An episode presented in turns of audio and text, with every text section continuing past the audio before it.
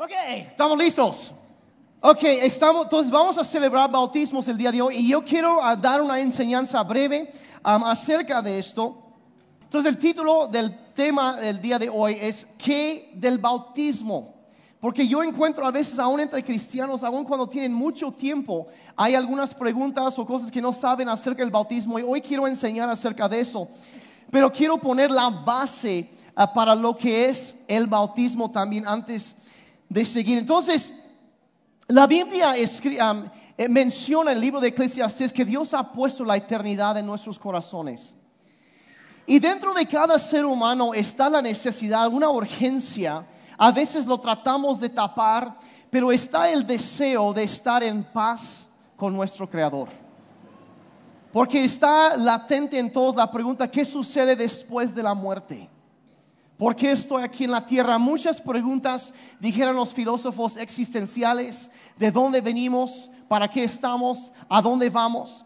Y la Biblia contesta todo esto de una forma contundente. De paso, menciono que el sistema de creencias cristiano, lo que la Biblia marca es el único sistema de creencias que es completamente coherente en sus conclusiones y en sus sus, postulaciones, lo que, lo, que, lo que dice, lo que reclama ser verdad. el cristianismo es el único, la única cosmovisión, dijeron los filósofos, que es completamente coherente, libre de contradicciones internas. Puede sobrevivir cualquier escrutinio racional, histórico o científico. Pero no estoy hablando de eso el día de hoy. Después hablamos de eso. Pero, um, y, la Biblia enseña de una manera muy clara cómo podemos entonces, si uno tiene ese deseo, quiero estar bien con Dios, ¿cómo puedo estar bien con Dios? Y la Biblia enseña muy claramente um, que hay, hay, una, hay un solo camino para llegar a Dios, hay una sola manera de llegar a Dios y tener paz con, el, con nuestro Padre Celestial. Y, establece que hay solo una manera de ser parte de su familia y todos queremos pertenecer, ser parte de su familia. pero el problema es, establece la Biblia, que hay un problema llamado el pecado. Y el pecado, de acuerdo a la Biblia, dice que rompe nuestra relación con Dios. Nos hace tenerle miedo a Dios y tratar de vivir nuestras vidas fuera de su voluntad. Romanos 6, verso 23. La Biblia dice lo siguiente, dice la paga del pecado es muerte. Pero el regalo de Dios es vida eterna por Cristo Jesús, Señor nuestro. Entonces establece ahí que la única manera de que de pagar por el pecado, que es un crimen en contra de Dios, es una ofensa en contra de Dios, que lastima el corazón de Dios, nos lastima a nosotros, lastima a otros. Y la única manera de pagar por el pecado es que algo tiene que morir. Suena a veces un poco extremo, pero a veces porque no entendemos la gravedad de, que, lo que es rebelarnos en contra del Dios que nos hizo. Y entonces dice ahí, entonces la pregunta es, si la paga del pecado es la muerte, surge una pregunta obligatoria. Si uno quiere morir por sus pecados o si quiere aceptar lo que Jesucristo hizo como la paga de sus pecados. Si nosotros queremos morir por nuestros pecados o si queremos aceptar la muerte de Jesucristo en nuestro lugar para pagar nuestra deuda. Así de fácil es el Evangelio, el cristianismo. De eso es. Romanos 5, verso 8, la Biblia dice lo siguiente, dice, más Dios muestra su amor por nosotros, en que siendo aún pecadores, Cristo murió por nosotros. Cristo murió siendo aún cuando no lo merecíamos, vino, murió por nosotros para pagar esa deuda. Y luego establece también en 1 de Timoteo, capítulo 2, versos 5 y 6, hay un Dios y un mediador que puede reconciliar a la humanidad con Dios. Y es el hombre Cristo Jesús. Él dio su vida para comprarles la libertad a todos. Así de fácil. Solo hay un camino Solo hay un Dios, solo hay un mediador que nos puede reconciliar con Dios, que es Jesucristo, que dio su vida para comprarnos la libertad. Entonces, la pregunta, bueno, Uno, dice, yo, yo quiero ser, yo quiero, yo quiero eso, yo quiero tener paz con Dios, yo quiero que, que, que mis pecados sean perdonados, yo quiero tener libertad. Yo, esa libertad que dice que vino a comprar libertad, yo quiero vivir eso. ¿Cómo le hago? ¿Qué hay que hacer? Entonces la Biblia también habla de eso. ¿Cómo puedo entonces ser un hijo de Dios? Y, es eh, eh, eh, lo que la palabra explica es que básicamente son cuatro cosas. Lo primero que hay que hacer, número uno, es reconocer que Dios no ha estado en primer lugar en nuestra vida y pedirle perdón por nuestros pecados. Si tú quieres ser parte de la familia de Dios, ser un hijo de Dios, que los pecados sean perdonados, el primer paso es eso, reconocer que Dios no ha estado en primer lugar en nuestra vida y pedirle perdón por nuestros pecados. Reconocer que necesitamos un Salvador. La Biblia dice, 1 de Juan, capítulo 1, verso 9, dice, si confesamos nuestros pecados, Él es fiel y justo para perdonarnos nuestros pecados y limpiarnos de toda maldad. En el momento que uno se acerca a Dios, Señor, perdóname por esto, Dios perdona. Él perdona. La segunda cosa después de reconocer eso es creer, número dos, que Jesús murió para pagar por nuestros pecados. Que resucitó de los muertos y está vivo ahora. No en, ay, no, resucitó y después murió. No, no, no. Está vivo ahora. Resucitó para nunca volver a morir, dice la Biblia. Está vivo ahora y reconocer eso. Romanos 10, versos 9 y 10 dice, si declaras abiertamente que Jesús es el Señor y crees en tu corazón que Dios lo levantó de los muertos, serás salvo. Pues es por creer en tu corazón que eres declarado justo a los ojos de Dios, o sea, bueno, y es por declarar abiertamente tu fe que eres salvo. Por creer en el corazón y confesar con la boca. Y Hechos 4:12, Pedro estaba predicando y dijo lo siguiente, dice, en ningún otro hay salvación. Dios no ha dado ningún otro nombre bajo el cielo mediante el cual podamos ser salvos. Únicamente el nombre de Jesucristo. Solo Jesús salva. Como cantábamos ahorita. Me encantó esa, esa, esa- esa- esa canción. Solo, solo Él salva. No hay otro nombre, solo Jesucristo. Entonces, reconocemos, creemos y luego aceptamos el regalo gratuito de la salvación de Dios. No trates de ganarlo. Es un regalo. Si lo ganaras, ya no sería regalo, me explico. Dijera San Agustín, la gracia ya no sería gracia. Dejaría de ser el regalo de Dios.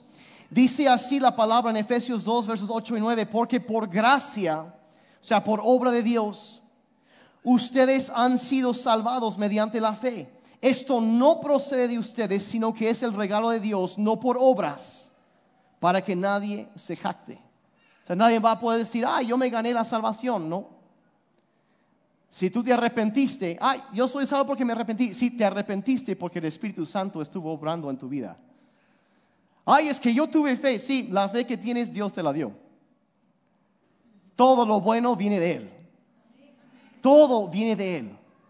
Y yo podría entrar, no, mejor no entro en doctrina ahorita. Bueno, eso es doctrina, pero no, no quiero clavarme demasiado. Sí me voy a clavar. Es que me- libre albedrío y gracia. Libre albedrío es el- el- el- la- lo que Dios ha dado a los seres humanos de poder escoger lo que vamos a hacer. Y somos, porque tenemos eso y podemos escoger, somos responsables de nuestras decisiones.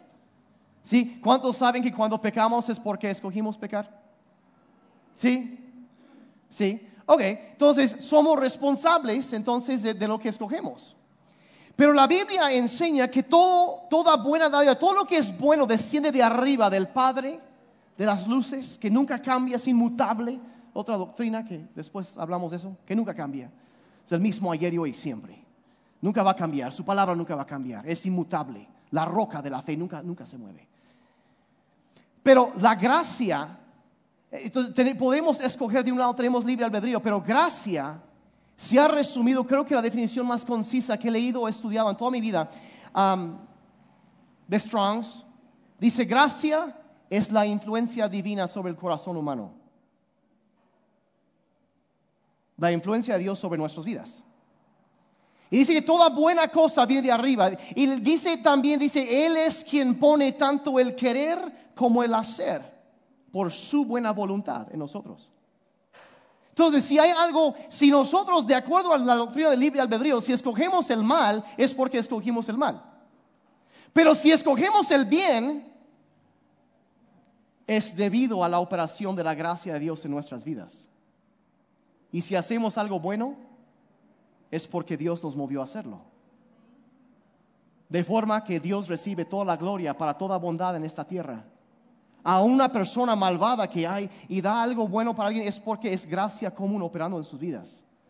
Si hacen algo bueno es porque Dios les movió a hacer eso. Y si hacen algo malo es porque ellos escogieron. Después hablo un poco más de esto, pero, pero hace, pero eso cuando respondemos a la gracia que nos está moviendo hacia algo, esa es la obra de Dios, acercándonos a Él. No es por obras para que nadie se acte. Nuestra relación con Dios es restaurada no por lo que nosotros hacemos, sino por lo que Jesucristo ya hizo por nosotros. Toda la gloria es para Jesucristo, me explico. Toda la gloria a Él. Entonces, y luego también, entonces número cuatro, después de eso, vamos a invitar a Jesucristo a venir a nuestro corazón y ser el Señor de nuestra vida. Reconocer que necesitamos un Salvador. Creer que murió. Aceptar el regalo de la salvación e invitar a Jesucristo a venir a nuestro corazón y ser el Señor de nuestra vida. Juan 1, versos 12 y 13. Dice a todos los que creyeron en Él y lo recibieron, les dio el derecho de ser hijos de Dios. Ellos nacen de nuevo, no mediante un nacimiento físico como resultado de la pasión o la iniciativa humana, sino por medio de un nacimiento que proviene de Dios. Otra vez, no por nuestra voluntad, sino porque Dios nos cambió con su gracia. ¿Me están siguiendo? Sí. Okay. Y, eso, y vemos la obra, como es el, ah, Jesucristo habla en Apocalipsis 3, verso 20, dice, mira, dice, yo estoy a la puerta y llamo. Si oyes mi voz y abres la puerta, entraré y cenaremos juntos como amigos. Y eso es lo que él, él, él hace, se extiende, toca la puerta del corazón, no la va a derribar, llega y nosotros debemos responder a la buena voluntad, la gracia que Él ha puesto en nosotros. ¿Sí me están siguiendo? Se pusieron bien serios por un momento, o lo están pensando. Ay, entonces soy responsable de las cosas malas que hice. Sí, pero Dios te perdona. Y si quieres pedir perdón es porque la gracia de Dios está operando en tu vida. No rechaces la gracia de Dios. Hacer cuando está eso atrayéndote, cuando e, e, e, esa voz que sabes, vamos, ora un ratito. Haz caso a la gracia de Dios operando. Lee tú, haz caso, haz caso. Y esos cuatro pasos, si tú nunca has, hecho eso, nunca has, reconocido que Dios no ha estado en primer lugar, si nunca has creído en Jesucristo, si no has aceptado el regalo de la salvación y nunca has invitado a Cristo a venir a tu vida, puedo, puedes hacer eso ahorita mismo les voy a pedir que cierren sus ojos antes de seguir ahorita, porque voy a hablar un momentito del bautismo y luego vamos a hacer bautizos.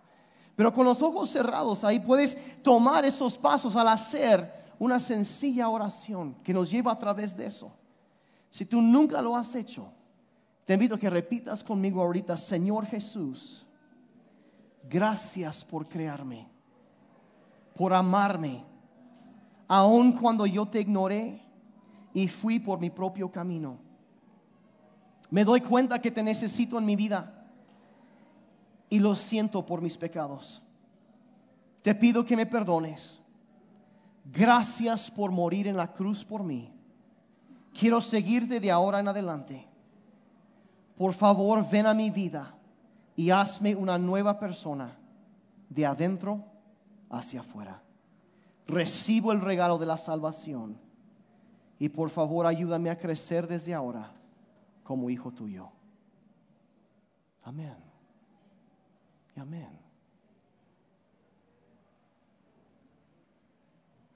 Momento de la salvación.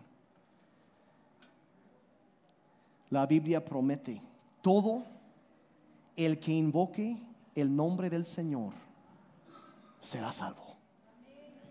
La promesa de Dios y es inquebrantable su, palabra. Entonces el, el verdadero cristianismo se trata de una relación, no de religión. No de obras, no de, ah, es que yo tengo que ganar eso. No, no, no, es creer en Jesucristo. Dijeron los reformadores la, la doctrina clásica de las cinco solas, solus Christus, solo Cristo. ¿Cuántos dijeron amén?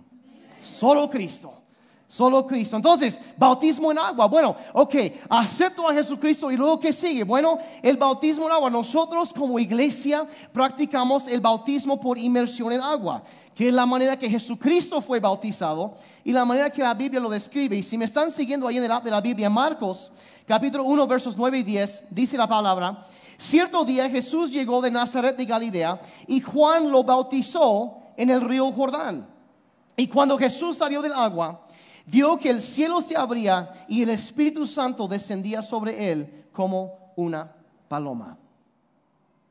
Y es, hay algunas cosas que tengo que mencionar muy rápidamente porque hay algunas personas que dicen, oye, eh, yo me bauticé en otra iglesia, tengo que volver a bautizarme si quiero estar aquí. Si tú ya te bautizaste, no hay problema, no te vamos a decir, oye, ¿sabes qué?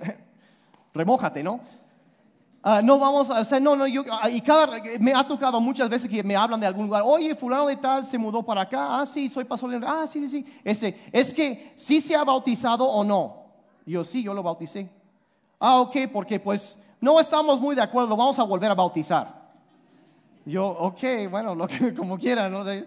Yo respeto eso y respeto el trabajo de otros pastores, pero este, algunas personas requieren eso, nosotros aquí en City Church no lo requerimos. ¿Sí? Si fueron bautizados bíblicamente, no hay problema. Ahora, otra situación, la mayoría, y aquí me incluye, fuimos, me incluyo, fuimos bautizados de infantes. La mayoría en la iglesia católica, yo en la iglesia luterana. Fuimos bautizados de infantes. y, algunos me preguntan, bueno, si yo ya me bauticé, ¿es necesario, de infante, es necesario volver a hacerlo? Y aquí la respuesta es un contundente y rotundo sí. ¿Por qué? Porque Jesús dijo que uno debe creer y ser bautizado. Y un bebé en ese orden. y un bebé no puede creer. No tiene el uso de su de, razonamiento todavía. Ahora, a diferencia es que un niño sí puede creer. Y ahorita vamos a bautizar a varios niños. A mí me encanta eso. Es padrísimo. Ah, porque es más, hasta los adultos se nos instruye que debemos tener fe como ellos. Entonces, si los papás están de acuerdo, el niño si nace de él o de ella y quiere y los papás están de acuerdo y ha hecho una profesión de fe, los bautizamos. No hay problema con eso. Entonces, y eso es, es bíblico. Entonces, entonces, por eso un bebé no puede creer. Entonces, por eso yo me volví a bautizar cuando me hice adulto. Aunque nací en una cristiana, pero yo sí me volví a bautizar bíblicamente como adulto. Entonces, entonces, si eso es tu caso o si nunca te has bautizado, yo no, ah, yo no estoy para mandar, yo estoy para servir, pero si hay algo que sí les quiero, tengo que hablar directo. Si no te has bautizado, si has creído en el Señor Jesucristo y no te has bautizado, queremos que te bautices. Necesitas bautizarte. Necesitas bautizarte. y eso por una razón, no porque yo lo digo, sino porque la Biblia lo manda. Mateo 28, 19. Por lo tanto, Vayan y hagan discípulos de todas las naciones, bautizándolos en el nombre del Padre, del Hijo y del Espíritu Santo. Es la fórmula bautismal histórica de la fe cristiana que practicamos aquí. ¿Estamos de acuerdo? ¿Sí? entonces, bueno, es importantísimo. Bueno, ¿por qué es tan importante entonces? Porque el Señor Jesucristo también dijo lo siguiente en Mateo 10, 32 y 33. Todo aquel que me reconozca en público aquí en la tierra, también lo reconoceré delante de mi Padre en el cielo. Pero al que me niegue aquí en la tierra, también yo lo negaré delante de mi Padre en el cielo. Ahora, ¿qué significa eso? ¿Cuántos saben que la fe es algo que traemos muy adentro, muy profundo en nuestro ser? Muy adentro, ¿estamos de acuerdo con eso? Pero bíblicamente, aunque es algo muy profundo, arraigado, fuerte adentro de nosotros, llega el momento en donde esa fe deja de ser algo privado y se vuelve algo público. Donde se hace, um, el momento donde esa fe se hace pública. Y es por eso que, como Ana decía hace unos momentos, se le llama al bautismo como el, el anillo de bodas del cristianismo. Si llevar puesto un anillo no me hace estar casado, sino que simboliza o les hace a todos saber que yo le pertenezco a Mari. Y eso es lo que es el bautismo para un creyente. Aceptamos al Señor Jesucristo, somos salvos. Y el momento de bautizarnos es cuando confesamos públicamente la fe que ya tenemos delante de los demás y lo llevamos públicamente, visiblemente, nos relacionamos, nos conectamos como parte de la iglesia de Jesucristo, de su cuerpo. ¿Me están siguiendo? Entonces es por eso que es importantísimo el bautismo. Ah, entonces ah, es, es declarar públicamente, como eso dice que yo soy de Marisela, el bautismo dice que somos de Jesucristo. Eso es lo que es. Es lo que es. Entonces, al bautizarte en agua, estás, número uno, siguiendo el ejemplo dado por Jesús. Es un buen ejemplo a seguir. Sigues ese ejemplo. La segunda cosa, estás demostrando una vida transformada. Si él eh, habla y, miren, miren, eso no es agua santa o nada así. Está mayormente limpia, pero no es agua santa, no es eso. Pero simboliza varias cosas. En sí no hace nada el agua. Pero el simbolismo, lo que sucede, eh, simboliza, por ejemplo, que yo estaba sucio en mi pecado, pero Cristo me lavó. Es lo que simboliza. Significa que yo estaba muerto espiritualmente, pero ahora tengo vida en Él. Simboliza muchas cosas y lo que tú estás haciendo también, número tres, es que estás demostrando o declarando tu compromiso públicamente declarando tu compromiso públicamente. Entonces podemos resumirlo de la siguiente manera, que el bautismo en agua declara públicamente lo que ya ha pasado en privado. ¿Me están siguiendo? ¿Sí? Es el momento de hacer Ah, pública nuestra fe. Ahora, hay algunas preguntas que, personas tienen de veces, oye, ¿cuánto tiempo debe pasar entre aceptar a Jesús y, quién puede bautizarse y cuáles son los requerimientos bíblicos y todo eso? Y lo que quiero hacer es, me, me salvo 15 años después y tres maestrías de teología, entonces me puedo bautizar. O, no sé, o tengo que escribir el Nuevo Testamento a mano o algo así. Y ahí, todo una, ahí se van poniendo muchas cosas. Pero vamos a la Biblia para ver qué es lo que la Biblia enseña de los requisitos para bautizarse. ¿Estamos de acuerdo? A la ley los profetas dijeron. Entonces vamos a la Biblia. Empezamos en Hechos 2.41. Voy a terminar ya muy pronto.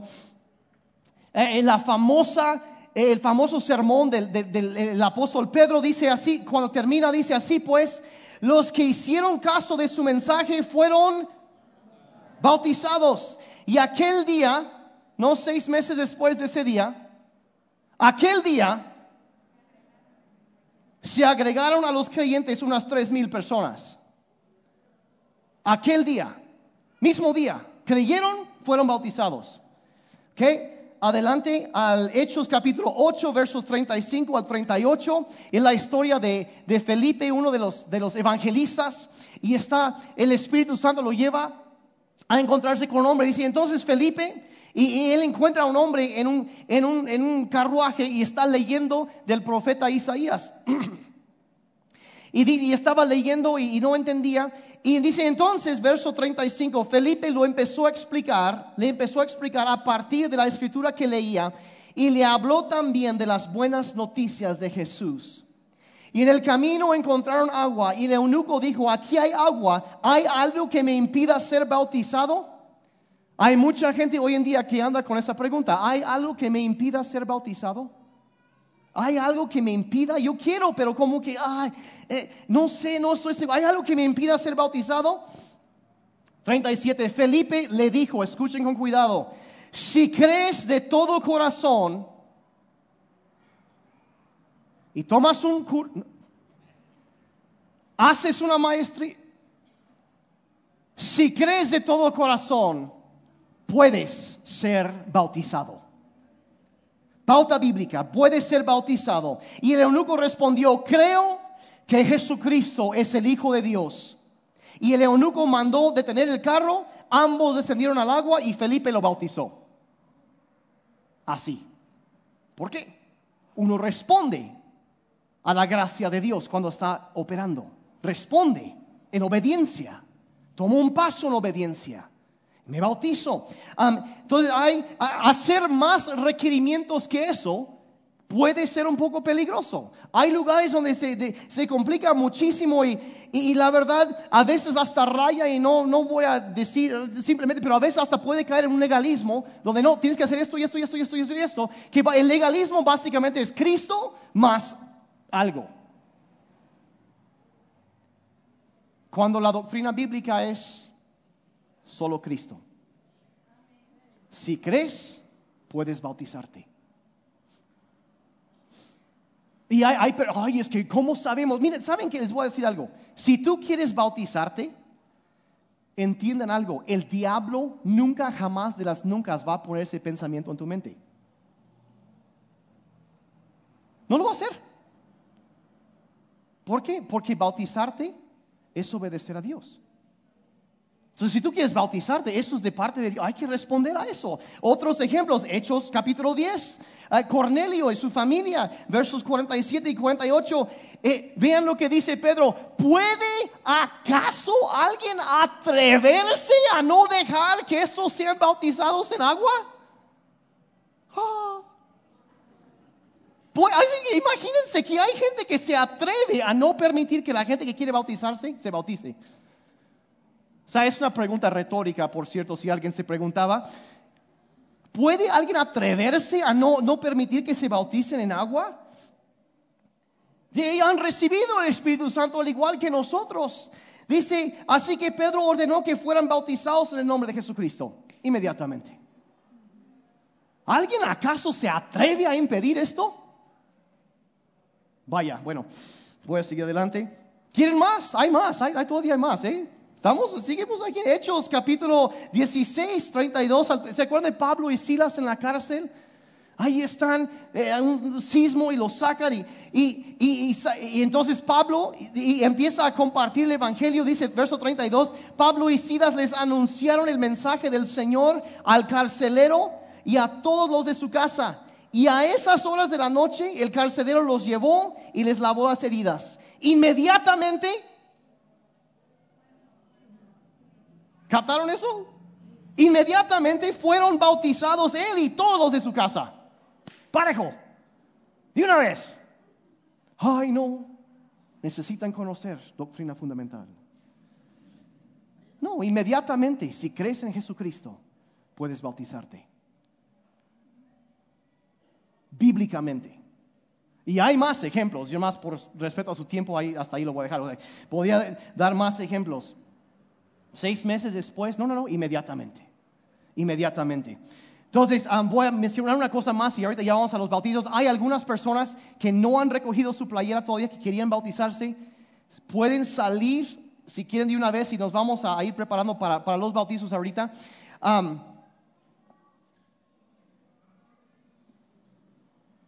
bueno, hay cosas, ah, quiero decir más, pero tengo que avanzar esto.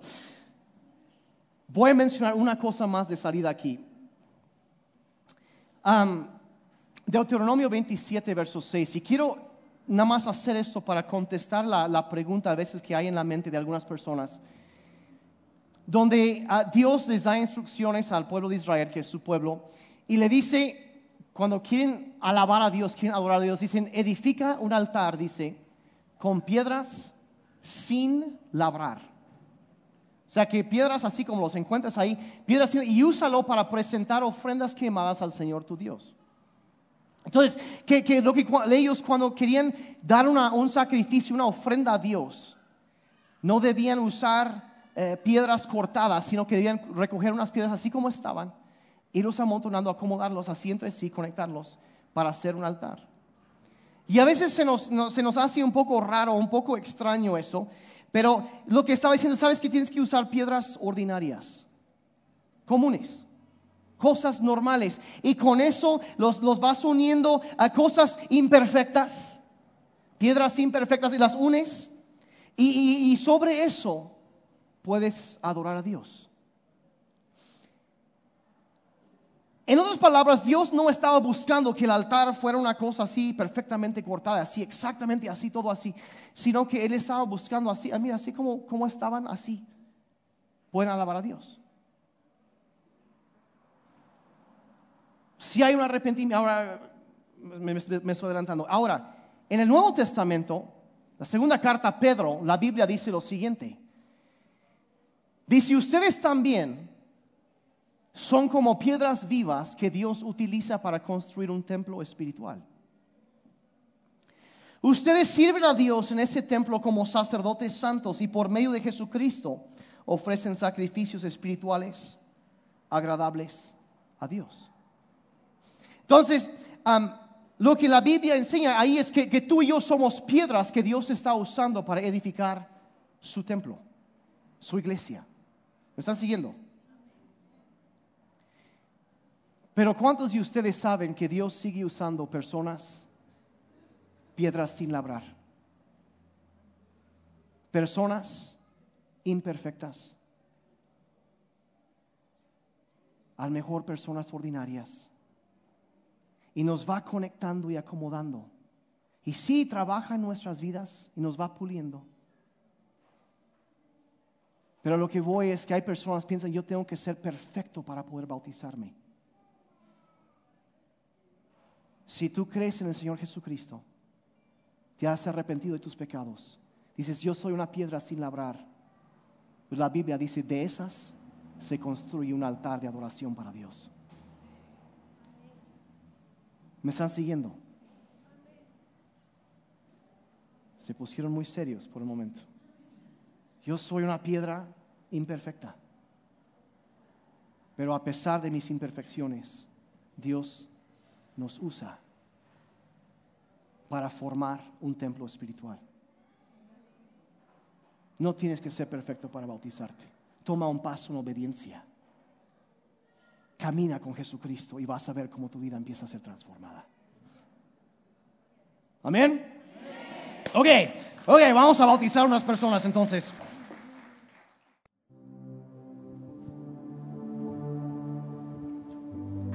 Entonces, Padre, en esta, en esta mañana te damos gracias por tu obra en nosotros.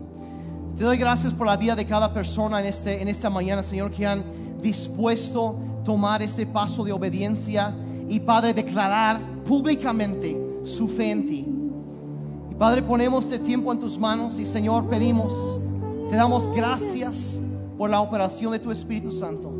Y te pido, Padre, que selles la vida de cada persona, tu obra en esta mañana. Te pido en el nombre de Jesús.